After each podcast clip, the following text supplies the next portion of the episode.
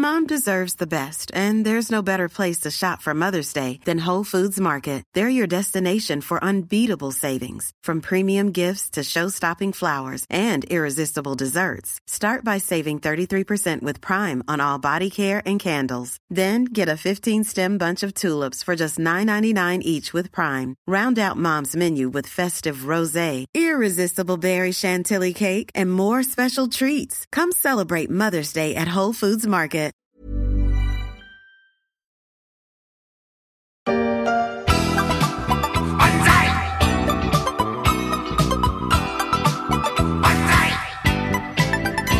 Japonais, Banzai veut dire Vive l'empereur. Littéralement, ça signifie 10 000 ans d'âge. 10 000 ans, la story des échos n'en est pas encore là. Mais permettez-moi d'utiliser cette exclamation enthousiaste car aujourd'hui, le podcast des échos fête son millième épisode, 4 ans après sa naissance.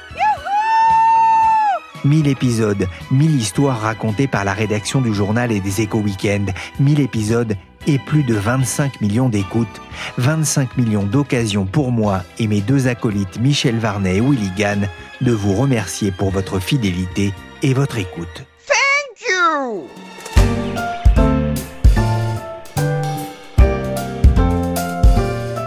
Je suis Pierrick Fay, vous écoutez La Story, un podcast disponible sur toutes les applications de téléchargement et de streaming. Si ce n'est déjà fait et si vous appréciez la qualité du travail des journalistes des échos, n'hésitez surtout pas à nous mettre 5 étoiles. Il suffit d'un rien, d'un petit rien, pour qu'il sente son cœur bondir. Un petit rien, mais qui fait plaisir. Il y a quelques jours, avec Clémence Lemestre, on s'est demandé ce qu'on pouvait faire pour marquer le millième épisode de la story. En quête d'inspiration, je suis allé relire le numéro du 6 mai 2019 des Échos, jour de publication du premier épisode de ce podcast consacré alors aux niches fiscales, un sujet qui n'a pas perdu une ride.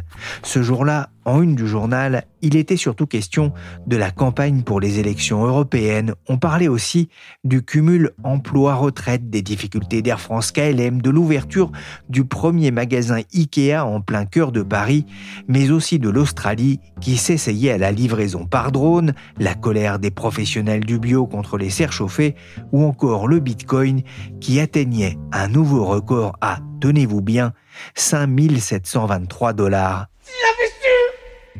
Depuis, les chiffres d'audience de la story ont suivi le parcours de la crypto-monnaie, en un peu moins heurté quand même. Entre-temps, sont intervenus des événements qui vont marquer l'histoire comme la crise du Covid, la fin de l'argent gratuit, la guerre en Ukraine, deux réformes des retraites ou la présidence de Donald Trump aux États-Unis.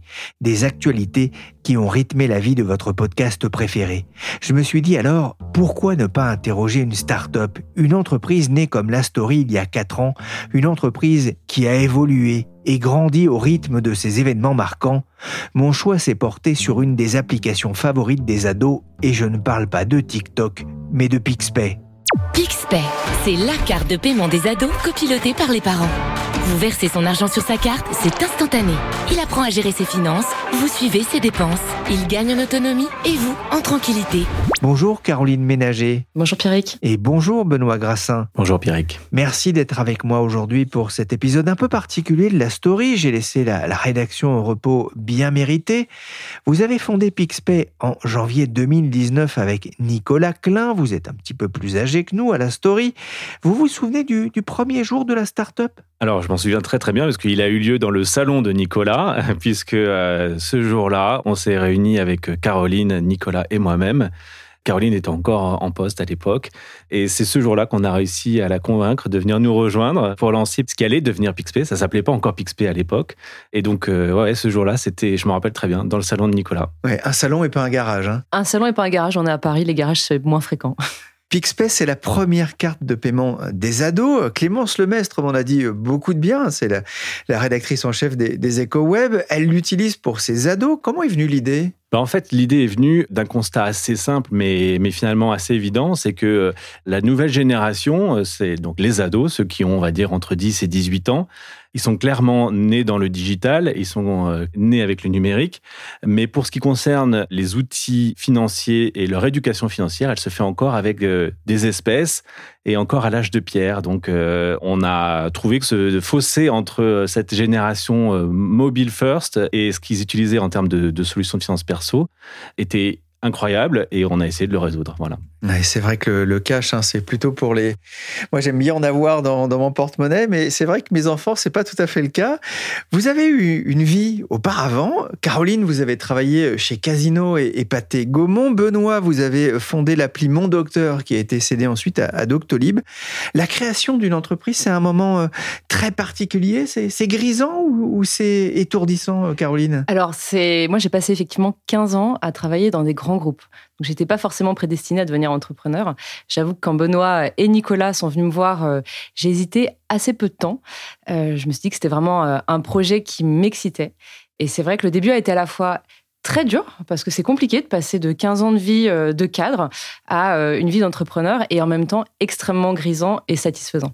Benoît, vous, vous aviez déjà l'habitude. Hein oui, alors je ne sais pas si on peut dire qu'on a l'habitude quand on entreprend, parce que c'est à chaque fois un peu différent et toujours aussi difficile. Mais oui, j'avais déjà monté avec Nicolas, donc euh, le troisième associé de, l'affaire sur Pixpay, une société qui s'appelait euh, Mon Docteur, et vous l'avez justement rappelé, qui était un des, pionniers euh, dans les logiciels pour les médecins, afin de proposer notamment de la prise de rendez-vous médicaux en ligne.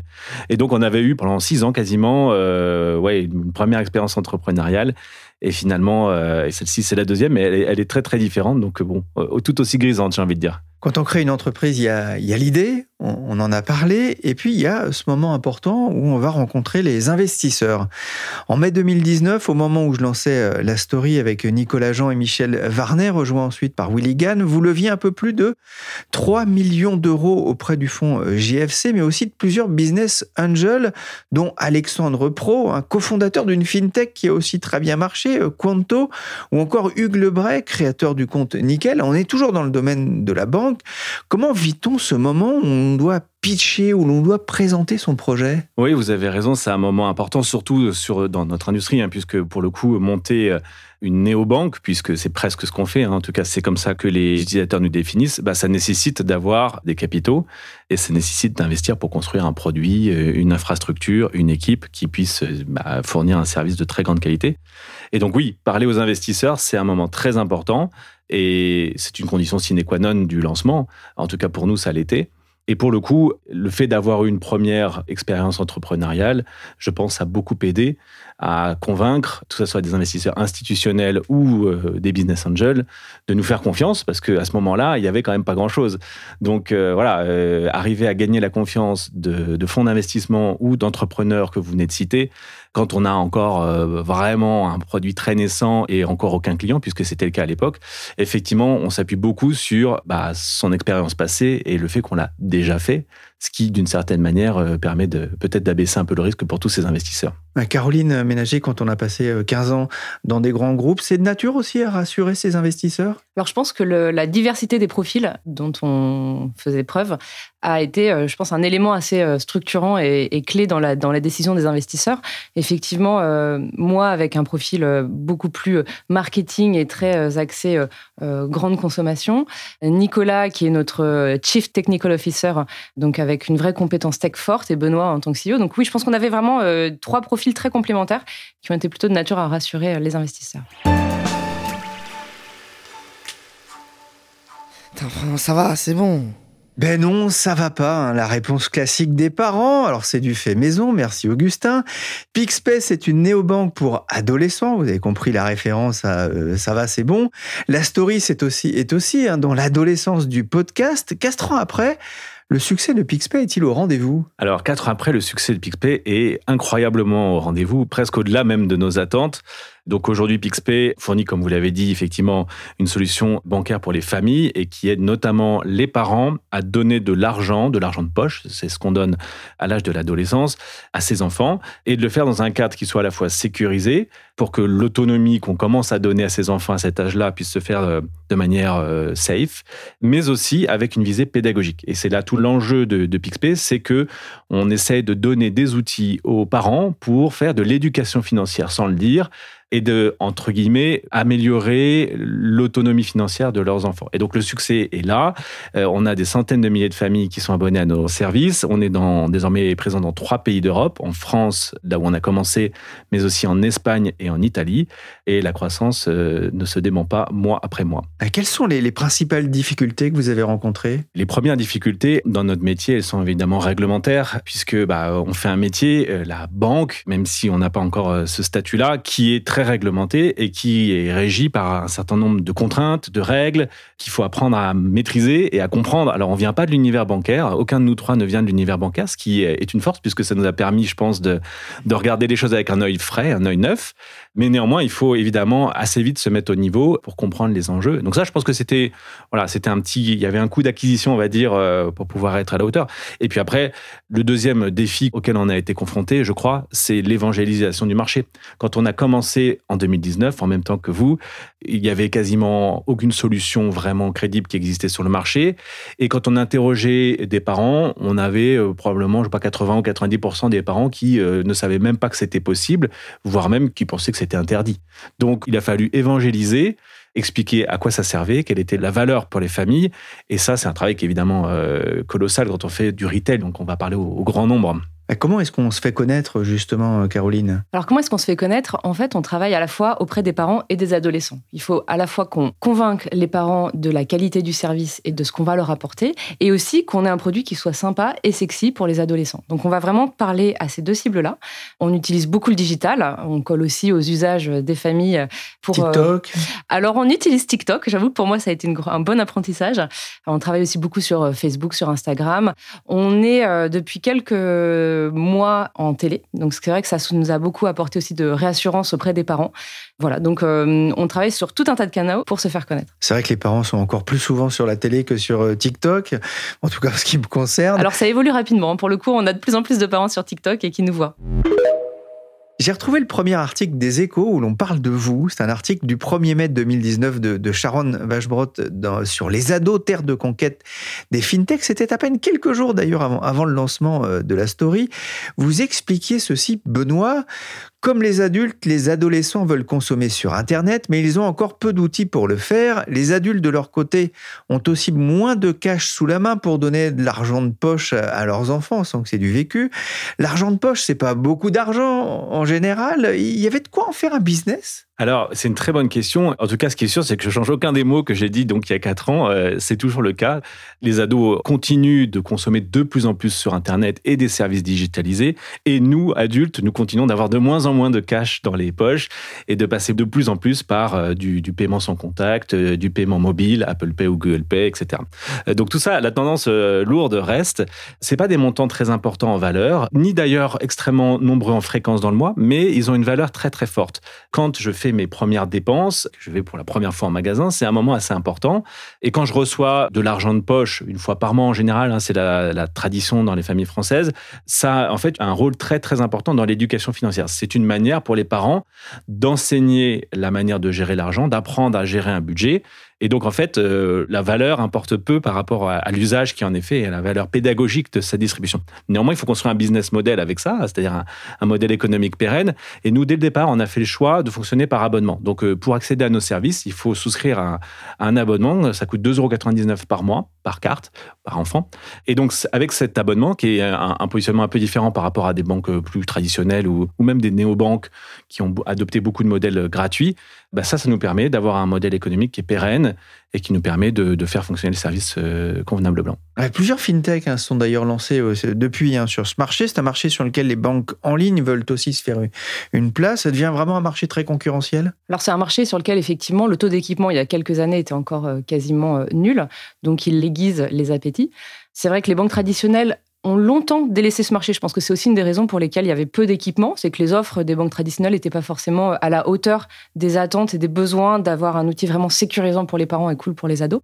Euh, donc, elles se sont rendues compte qu'elles avaient peut-être laissé passer quelque chose. C'est vrai qu'elles sont en train de réagir. Ça reste des banques traditionnelles, elles sont plus lourdes, elles vont moins vite. C'est pas leur priorité business, donc c'est pas forcément sur ces euh, outils-là qu'elles vont investir le plus. Alors que nous, on fait vraiment on travaille sur les ados, pour les ados, on crée des fonctionnalités qui vont vraiment répondre à leurs besoins. Donc je pense que on a un vrai avantage compétitif qui nous permet de bah, d'émerger, même si c'est vrai que c'est euh, un marché qui voilà qui aiguise les appétits. Vous parlez des ados, qu'est-ce qu'ils deviennent ces abonnés quand ils ont 18 ans? Alors on les garde. On a d'ailleurs une partie non nulle de notre base d'abonnés qui a plus de 18 ans, parce qu'en fait, euh, avoir besoin d'un moyen de paiement avec un copilotage parental quand on est étudiant ou même à 18 ans on peut encore être lycéen, c'est utile.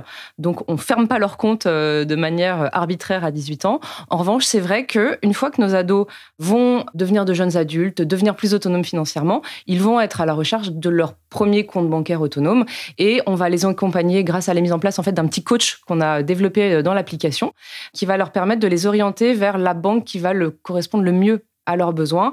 Et on a pour ça mis en place des partenariats avec euh, quelques banques euh, pour bah, orienter les ados vers leur, leur première banque d'adultes. On parlait hein, d'un secteur concurrentiel, il y, a, il y a de la casse. Hein. La néobanque de la génération Z, Vibe, a été placée en liquidation judiciaire il y a presque un an. C'est quelque chose auquel on pense quand on crée euh, une entreprise, la peur de se planter? Bien sûr qu'on y pense parce que bah, ça arrive et ça arrive bien plus souvent. On parle plus souvent des succès malheureusement que des échecs, ça arrive.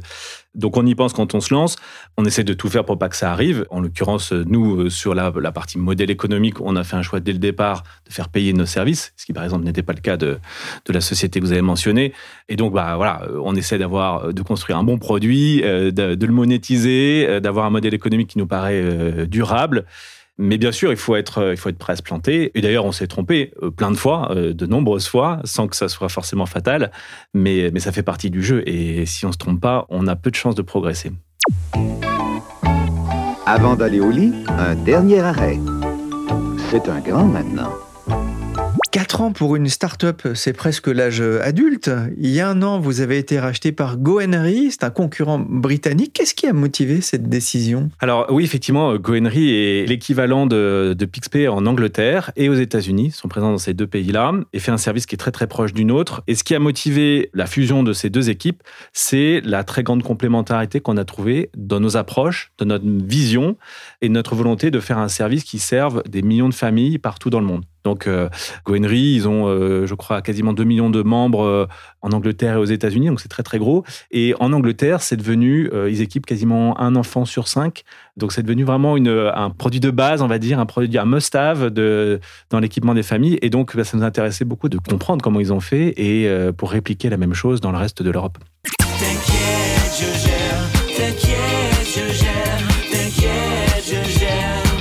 T'inquiète, je gère de Philippe Albor du groupe Agité. T'inquiète, je gère mon argent. C'est important de donner aux plus jeunes, dès 10 ans, cette notion euh, de l'argent, leur faire comprendre finalement que ça pousse pas euh, sur les arbres. Exactement.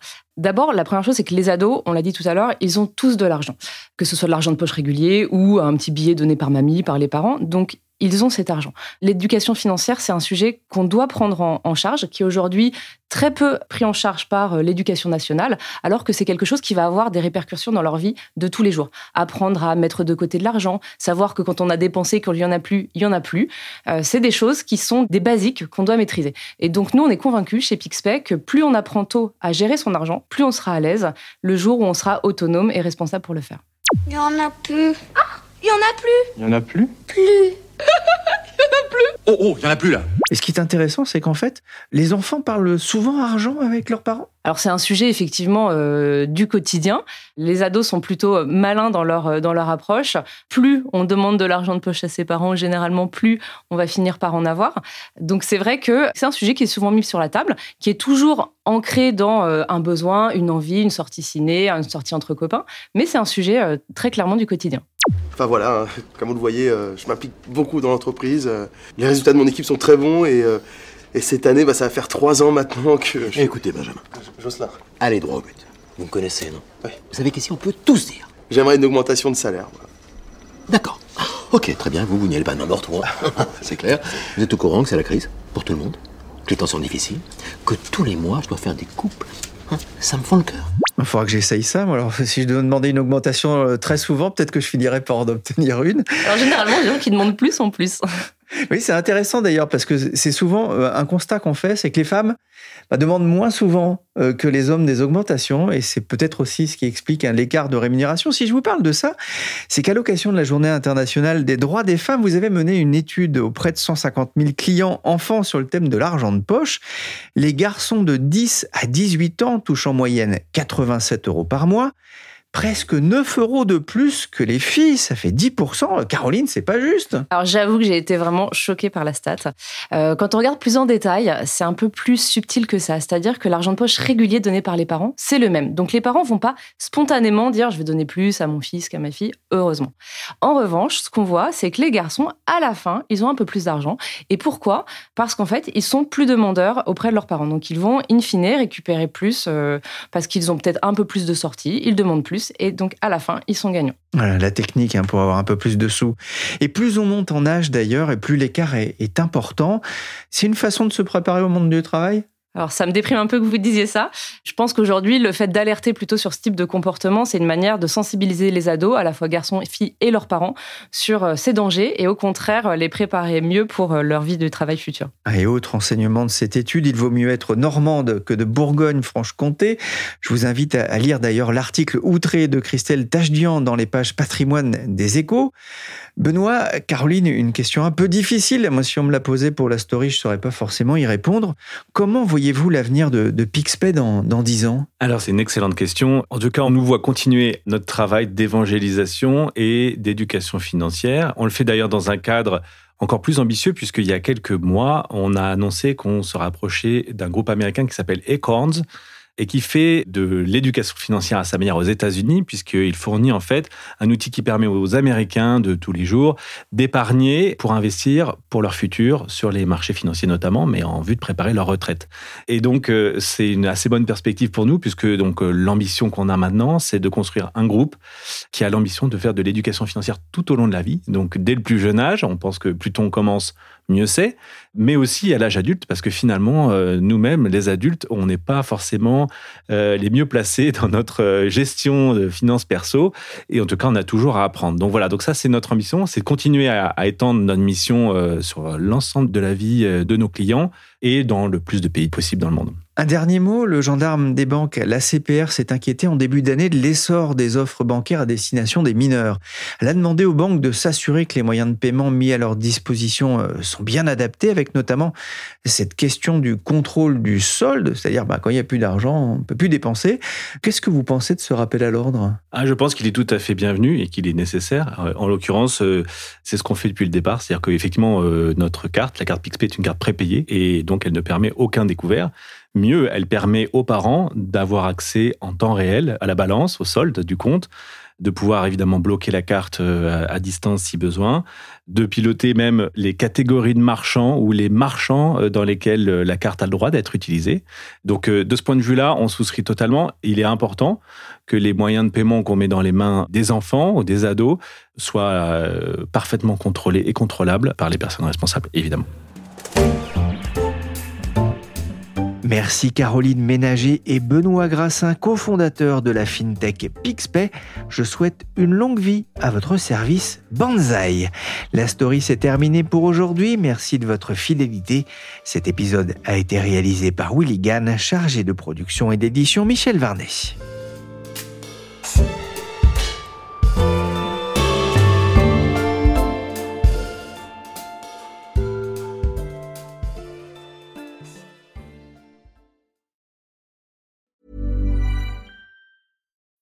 When you need mealtime inspiration, it's worth shopping Kroger, where you'll find over 30,000 mouthwatering choices that excite your inner foodie. And no matter what tasty choice you make, you'll enjoy our everyday low prices, plus extra ways to save, like digital coupons worth over $600 each week. You can also save up to $1 off per gallon at the pump with fuel points. More savings and more inspiring flavors make shopping Kroger worth it every time. Kroger, fresh for everyone. Fuel restrictions apply.